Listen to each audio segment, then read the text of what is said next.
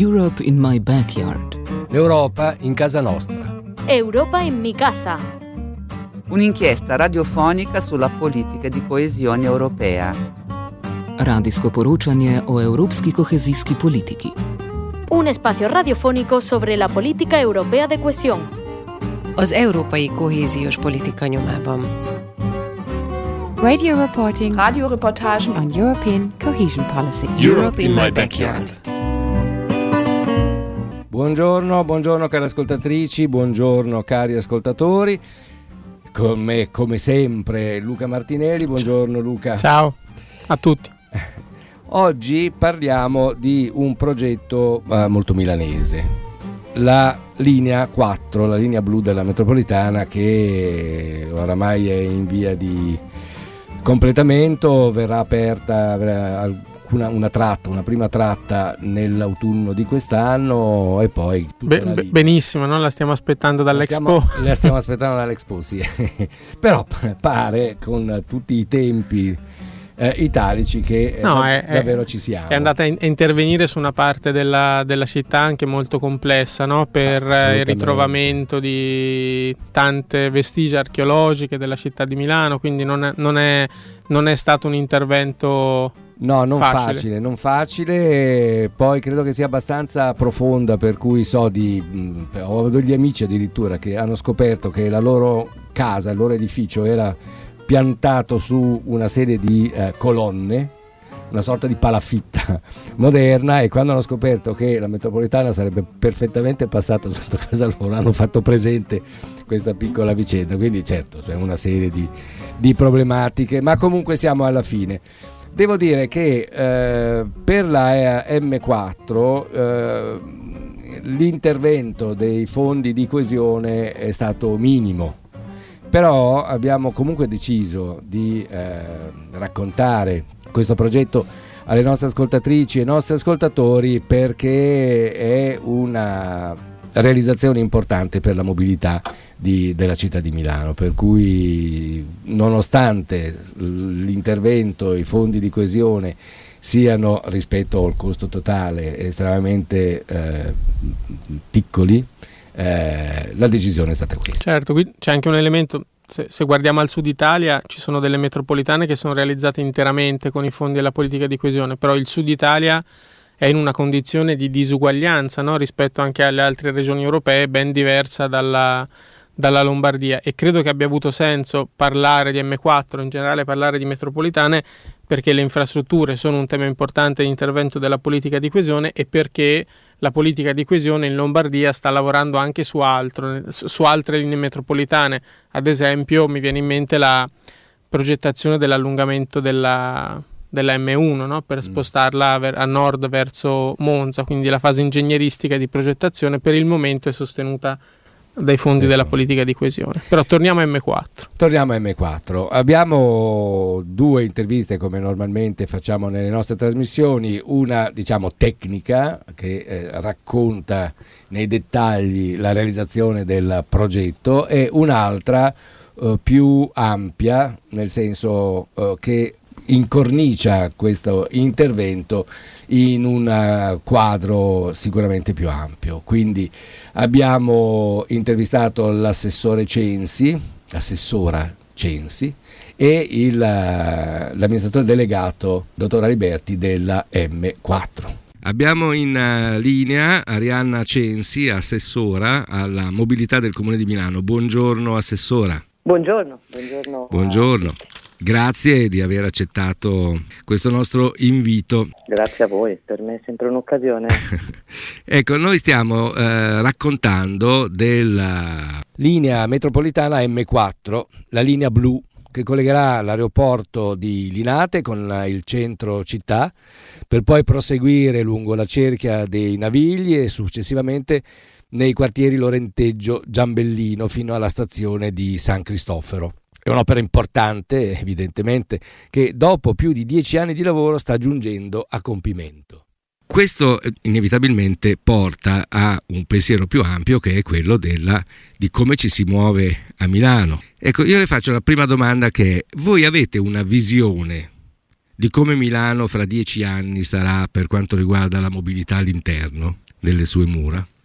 Beh, fo- mi viene da rispondere per forza, se non l'avessimo non, non, non avremmo alla, all'impegno che i cittadini ci hanno, ci hanno affidato, diciamo, alla responsabilità che ci hanno affidato. Certo poi questa visione è legata anche alla possibilità di realizzare alcune cose determinate. Una però è già in corso ed è M4, l'ha, citata lei, è, è sicuramente l'infrastruttura su rotaia più importante che è stata fatta negli ultimi anni, diciamo seconda solo al passante ferroviario che credo sia stata l'intuizione più geniale che questa città ha prodotto.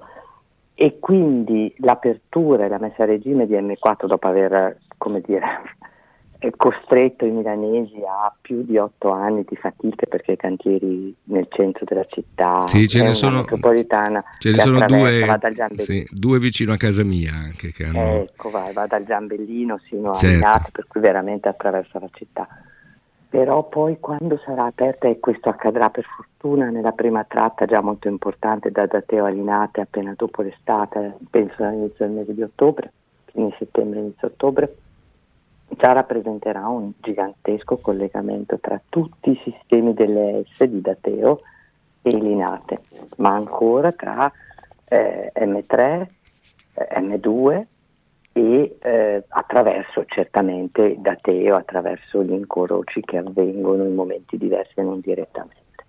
Quindi io sono convinta che questa sia la, la prima, cioè la visione della città è questa, c'è un punto entro cui devono arrivare le metropolitane, che più o meno è quello disegnato adesso dai finanziamenti del PNR. Oltre un certo confine la metropolitana non ha senso dal punto di vista né del costo costruttivo né della copertura del costo gestionale. Ha senso invece che interfacci, che interscambi con le linee S, cioè le linee su ferro suburbane di Trenord che eh, raggiungono grandi parti, non tante non solo della città metropolitana ma dell'area metropolitana.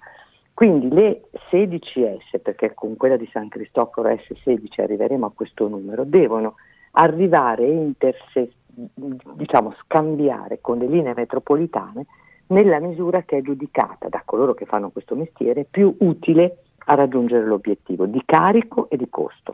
Questo per quanto riguarda diciamo, la mobilità sottoterra. Poi la, Beh, mobilità, eh, la mobilità in Milano ci sono per fortuna devo dire anche altri mezzi che si possono prendere, anche se è vero che con la metropolitana si arriva in tempi certi, brevissimi, eh, quasi, quasi dappertutto. Eh, questa è una domanda bellissima perché l'altra parte dello sviluppo eh, del trasporto pubblico locale, della, della, mobilità a Milano è legata proprio ai mezzi di superficie e alla loro innovazione tecnologica. Oggi i mezzi di superficie, diciamo precisamente, se lei pensa alla 90-91, non è che proprio stiamo parlando di alta tecnologia e noi Infatti sulla 90-91 stiamo facendo un investimento di oltre 15 milioni sull'innovazione, l'ammodernamento, la velocizzazione e la, diciamo, l'elemento tecnologico più ampio su, quella, su, su una linea importantissima no? che, che, tutti i milanesi conoscono. E quello che sperimentiamo lì insieme all'investimento di oltre 800 mila euro sulla ehm, digitalizzazione dei, del, del, delle obliteratrici, dei luoghi dove vengono riconosciuti i biglietti di viaggio, i titoli di viaggio. Questa sembra una sciocchezza, ma poter pagare anche lì cashless, poter avere, inserire il passaggio di ciascuno di questi titoli di viaggio nel sistema complessivo dell'analisi dei viaggi, dei pagamenti, delle linee, dei percorsi, è un sistema che aiuterà a migliorare il trasporto pubblico locale. E quello a cui andremo incontro con eh, il grande progetto del Mobility as a Service, cioè la mobilità come un servizio quasi individuale, è che gli spostamenti e i percorsi non saranno più standardizzati, cioè oggi la, la, l'autobus fa 20 fa la, sua, certo, fa la sua linea con le sue fermate. Fa la sua linea e fa quelle mm. fermate lì. In futuro quell'autobus prenderà le persone dove devono essere prese, per dove devono essere andate, costruendo il percorso di volta in volta e costruendo la, le fermate di volta in volta, con, li, con, l'obiettivo, poiché è già sperimentato questo, l'abbiamo sperimentato sui ragazzi, abbiamo utilizzato questo, questo orrendo momento che abbiamo vissuto negli ultimi due anni per far fare ai ragazzi che vanno alle scuole la prenotazione da punto a punto. E noi abbiamo dato un servizio molto più efficiente molto più efficiente, meno costoso. Ma eh, quello, questo, eh? molto, ma quello che lei dice eh, mi eh, fa ricordare che alcuni anni fa, 5, 6, eh, poi con, con, la pandemia si è perso mm, la, la capacità di contare esatto. gli anni, no? comunque era ben prima della pandemia, quindi facciamo fine che siano 4-5 anni fa, c'era comunque un servizio a chiamata. Che, a chiamata, che era una sorta certo. di taxi collettivo, eh, però faceva una linea, c'è ancora? Perché era stato... stato ripristinato, sì, ah, sì, ecco. adesso è stato ripristinato proprio dopo la pandemia. Ah. Stata, mm, in, alcune, in, alcuni luoghi è stato ripristinato. Ecco, è quella cosa lì. Certo, lì si faceva il te- e, e, diciamo, la tecnologia aiuta a migliorare un'intuizione, anzi perfeziona un'intuizione. Sì, è esattamente la, la, la stessa certo. cosa. Mm, la rende possibile. La certo. Esatto. Quindi noi dobbiamo sforzarci di fare sia sul, utilizzando questo schema della, della, mobilità come un servizio, questo grande progetto che abbiamo vinto eh, con un finanziamento del Ministero dei Trasporti, e sperimentare nell'altro grande progetto su cui siamo, siamo capofila che si chiama Living Lab, che è provare le innovazioni tecnologiche legate al trasporto pubblico locale dal vero su un pezzo di una linea, in questo caso, anche in questo caso la 90-91. Lo facciamo col Politecnico, lo facciamo con più grandi, le più grandi aziende start-up che si occupano dell'innovazione per provare a mettere dentro tutto, dalla sincronizzazione dei semafori ecco, quello autonoma. non potreste farlo un attimo prima, la eh, sincronizzazione dei semafori perché è terribile. Ecco, alcune cose riusciamo a farle, mm. alcuni, alcuni, cioè la tempistica, cioè noi possiamo agire sul tempo che intercorre tra il giallo, il rosso e il verde. Hm? Ma questa qui è più complicata, cioè è più complicata e più certo. utile e sincronizza al trasporto pubblico locale, al passaggio del mezzo del TPL, il semaforo. Hm? È molto interessante questa cosa. Molto, sì. Certamente, ecco, quindi se, qual è l'idea del futuro? L'idea del futuro è molto tecnologico, molto innovativo, molto come servizio alla persona, cioè l'esperienza della mobilità come un'esperienza individuale, la sarà, somma di esperienze individuali. Certo, sarà anche molto costoso. E quindi l'ultima domanda che le faccio è quanta Europa c'è nei progetti che ci ha raccontato? Tantissima c'è l'idea dell'Europa e la nostra capacità di prendere i soldi lì. Adesso poi il PNRR, che poi è Europa perché è Next Generation EU e le indicazioni certo. sono queste, ci sta aiutando molto, ancorché diciamo, ci sta anche sottoponendo uno stress molto forte perché progettare tutte queste, stiamo parlando di infrastrutture complesse con una tecnologia, un'ingegneria gigantesca e una complessità realizzativa altrettanto forte in un momento in cui il tema delle materie prime, soprattutto di queste per grandi infrastrutture potenti, è complessa. Vabbè, comunque questo ne parleremo in un altro momento, non voglio dire cose negative. Quindi sì, c'è tanta Europa, c'è tanta volontà di, entra- di essere fino in fondo una città che interpreta il bisogno di diminuire eh, il numero di auto che circolano in città, il livello di inquinamento, di traffico, andare verso una città più sostenibile, tanto più che la nostra dimensione e la nostra eh, Costituzione ci permette di, di, di, andare rapidamente in questa direzione. Quindi sì, tanta Europa e tanta volontà di stare dentro questo, questo percorso. Bene, io la ringrazio, la prendo in parola quello che ha detto poc'anzi, eh, questo ne, ne, riparleremo dopo, dissi a proposito di un no, pensiero che poi io... ha sospeso, ma io sono contento che ne riparleremo dopo perché significa che ci risentiremo ancora. Io me lo auguro, poi per me è una grande occasione, anche perché chi si occupa come voi, di, di, io, io, ho in mente una città in cui tutti usano i servizi e mm. per poter usare tutti devono avere diciamo, anche una competenza e una conoscenza. Sa che tantissimi non conoscono le opportunità che offre il TPL di Milano. Eh, questo, questo è, è, non bene, anche perché credo che tra le condizioni che le poneva c'è, dovrebbe essere quello della convenienza. Lei renda conveniente a me di prendere un mezzo pubblico invece che la mia auto privata e vedrà che io utilizzerò il mezzo pubblico. Sì, lo è già, devo solo farglielo capire, me, me lo... già abbondantemente. Questo sarà il tema di una prossima telefonata allora. La ringrazio tantissimo. Ringrazio, ringrazio lei, eh, ringrazio, arrivederci, grazie. حزن خذاني وضاع شافي بالك بردك دوم كي عليا ولات تلوم بروح خيالي نحلق حتى كان غطات غيوم حتى كان زهري ما يقوم فين اللي خانوا من زين صافي معاك بالنية. غير قولي لينا ما أدري لاقي مرات ثنية دموعي باينة باينة شيمة ومحال دموعي باينة باينة لما يدوم الحال دموعي باينة باينة شيمة ومحال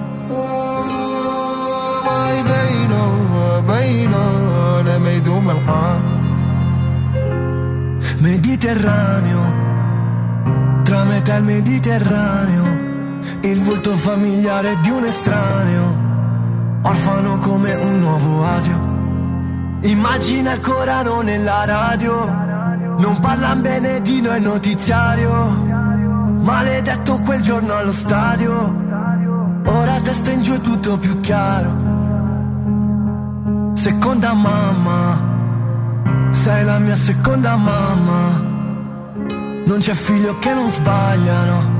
Tu sogni l'America, io l'Italia, la nuova Italia. Ti muovi bene, bene, Shima Umuhan.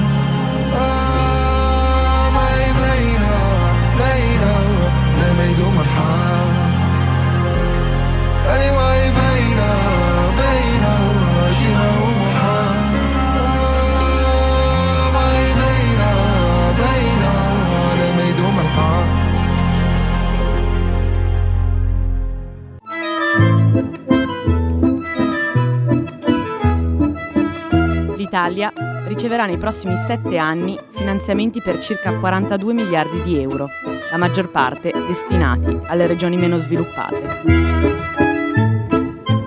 Siamo in linea con il dottor Renato Aliberti, amministratore delegato M4. Buongiorno. Buongiorno a tutti. Grazie molte di essere qui, di aver accettato il nostro invito. Avrei delle alcune domande perché eh, la M4 è in addirittura d'arrivo. Certamente. Mi pare che già l'autunno prossimo potrebbero essere in funzione. Ma, ehm, sì, senza dubbio. Noi prevediamo di partire da ottobre con la prima tratta della linea M4 che va dall'aeroporto di Linate alla stazione di Dateo, peraltro è una prima interconnessione con un'altra eh, linea, in questo caso ferroviaria perché si collega con il passante ferroviario. Sono circa sei fermate, sono sei fermate circa 5 km e mezzo di lunghezza eh, ci sarà un cadenzamento di treni previsto di 7 minuti l'uno dall'altro con 13 ore di esercizio giornaliero. Poi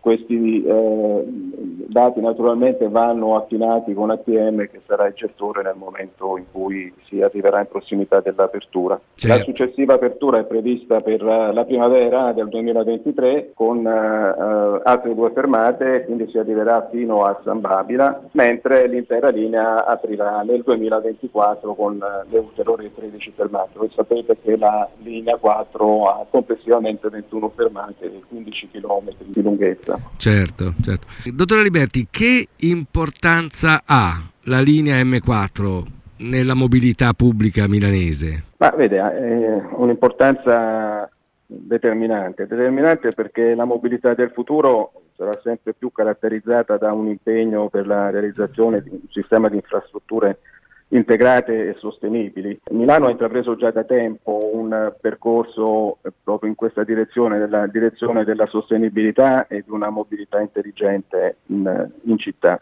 In questo contesto M4, come dicevo, sarà determinante per realizzare una città sempre più vivibile, sempre più a, a misura d'uomo. M4 infatti prevede che eh, con la sua entrata in esercizio eh, dia luogo poi a, a 16 milioni di minori spostamenti in automobile di conseguenza ci sarà una minore eh, emissione eh, di anidride carbonica nella, nell'atmosfera cittadina, sono stimate 54 mila tonnellate di CO2 in meno, ma non solo, noi eh, risistemeremo anche tutta la parte superficiale, eh, oggi impattata dai cantieri, con eh, circa 2.000 nuovi alberi per esempio, oltre a una serie di opere eh, eh, superficiali molto, molto belle, molto interessanti. In sostanza M4 garantirà una maggiore accessibilità un maggior dialogo tra servizi di trasporto pubblico locale, creando quindi una sinergia nella mobilità cittadina, una sinergia sostenibile sostanzialmente.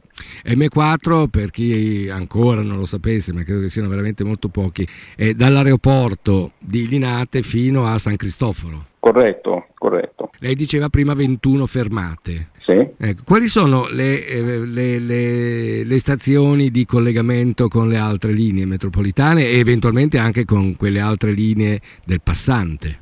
Sì, noi abbiamo tre interconnessioni con le altre linee metropolitane, San Babila con la linea 1, la linea rossa, Sant'Ambrogio con la linea verde e Sforza Policlinico invece con la, la linea 3 dove si eh, interconnetterà con la stazione di Missori della linea gialla, ma eh, come diceva lei non ci sono solo le interconnessioni con le altre linee metropolitane, ma abbiamo per esempio anche i collegamenti con il passante ferroviario, eh, perché avremo un collegamento con la stazione Forlanini FS, con la stazione di Dateo FS e con San Cristoforo e poi c'è l'interconnessione, direi per eccellenza, cioè quella con l'aeroporto di Linate. L'aeroporto di Linate vorrà dire collegare un uh, city airport, quindi un aeroporto che già è sostanzialmente vicino alla città di Milano, ma sarà collegato con una linea metropolitana che in 12 minuti eh, porterà eh, le persone dall'aeroporto fino al centro, centro di Milano, fino a San Babilo. Certo. certo. Ecco, eh, è una curiosità la mia. Lei mi diceva prima eh, che avete stimato il numero dei passeggeri che utilizzeranno la M4. Sì. Ma questa stima avviene su basi, cioè avete dei modelli? Quanto è possibile che quel numero che voi prevedete sia effettivamente poi il numero dei passeggeri che saliranno sull'M4? Lo so, può essere una domanda molto ingenua. No, no, non lo è perché se, se, si considerano poi gli imprevisti, ovviamente, eh, e quando parlo di imprevisti mi riferisco al, al Covid o alla pandemia che negli ultimi due anni ha impattato in maniera significativa certo. su tutto il trasporto pubblico, certo. ma a parte, diciamo, queste parte cause di forza maggiore, esatto. le stime vengono fatte in maniera scientifica, cioè vengono elaborati dei piani del traffico da eh, società eh, di consulenza specializzate eh, nella mm. Eh, elaborazione di questi, di questi, piani che utilizzano dei metodi eh, provati naturalmente eh, quindi sono stime molto attendibili. Che potrebbero aumentare la... se l'attenzione della gente, la sensibilità verso l'ambiente e quindi anche verso l'aria che si respira aumentino. All'aumentare di questa sensibilità dovrebbe aumentare il numero dei passeggeri. Senza dubbio, senza dubbio. Deve esserci un'abitudine a utilizzare i mezzi pubblici sempre più forte e naturalmente la linea 4 contribuirà molto a far sviluppare questa abitudine perché è una linea che attraversa tutta Milano da, da est a ovest e viceversa, quindi è, è sostanzialmente una linea che impatterà in maniera significativa non solo per il collegamento con l'aeroporto di Linate San Babila, ma anche perché poi entra in pieno in quartieri molto popolati di Milano come il Lorenteggio, Navigli, certo. eh, quindi eh, ci sarà un, un, flusso di passeggeri assolutamente importante. Noi abbiamo previsto 86 milioni di passeggeri all'anno come, come minimo, ma eh, ripeto, in condizioni eh, normali eh, non è escluso che con il crescere dell'abitudine, della conoscenza della M4 questo, questi volumi possano aumentare. Ecco, eh, dottore, la, la, cadenza, l'intervallo tra un treno e l'altro della M4 quale sarà? Eh, il cadenzamento tra eh, un treno e l'altro all'apertura dell'intera linea sarà di 90 secondi nelle ore di punta, eh, mentre avremo un uh, passaggio medio di 3 minuti tra un treno e l'altro durante le ore eh, normali, diciamo, quindi al di fuori delle cosiddette rush hours eh, previste eh, per il eh, orario di lavoro, orario scolastico. Certo, diciamo. que- questo quando la linea sarà completamente in funzione. Certo. E prima che ciò avvenga, quelle tratte? Per le tratte che apriamo eh, anticipatamente ci sarà invece un cadenzamento di 7 minuti per la tratta Linate da Teo, cioè quella prevista dal prossimo ottobre, e eh, di tre minuti per la tratta Linate-San Babila, quella che apriremo nella primavera del prossimo anno. Lei diceva prima eh, che eh, al, al, di là della, della, della, realizzazione del tunnel eh, eh, ci saranno poi delle altre opere in superficie laddove avete dovuto dire, modificare pesantemente la, l'assetto urbano di quelle zone. Ci, ci, ci, dà qualche esempio di abbellimento? Lei dice anche un certo numero di alberi, che mi pare alcune migliaia se non sbaglio. No, senza dubbio, tutta la dorsale esterna della linea 4 sarà riqualificata, eh, poi qui entra naturalmente in campo il Comune di Milano con eh, la sua pianificazione urbanistica, ma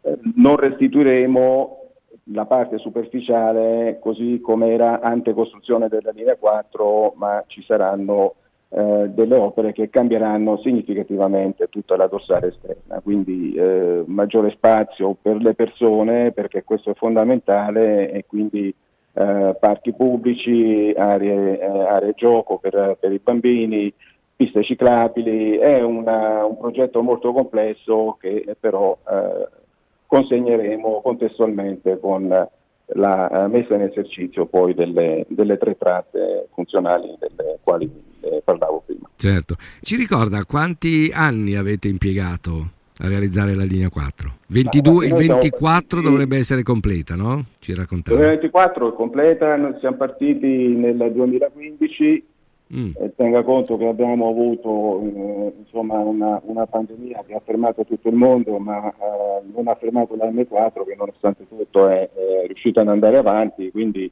ci sta presto a fare il conto. Sono nove anni, sì, sì. Nove anni nove anni, ma siamo oramai... Al 2022 se, se, però teniamo conto dell'apertura che ci sarà questo autunno. Certo, certo, certo. Siamo oramai...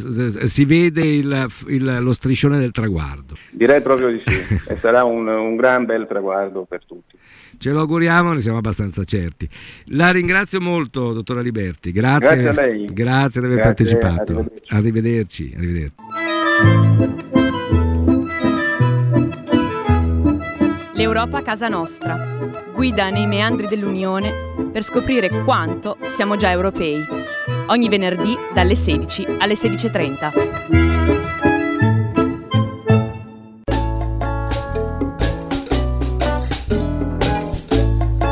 Abbiamo chiuso anche questa puntata, non ci resta che ringraziarvi, augurarvi un buon weekend. A presto da Luca Martinelli e da Marco Di Puma. Arrivederci. La trasmissione è parte di un progetto che ha avuto il contributo della Direzione Generale per le Politiche Regionali e Urbane della Commissione Europea.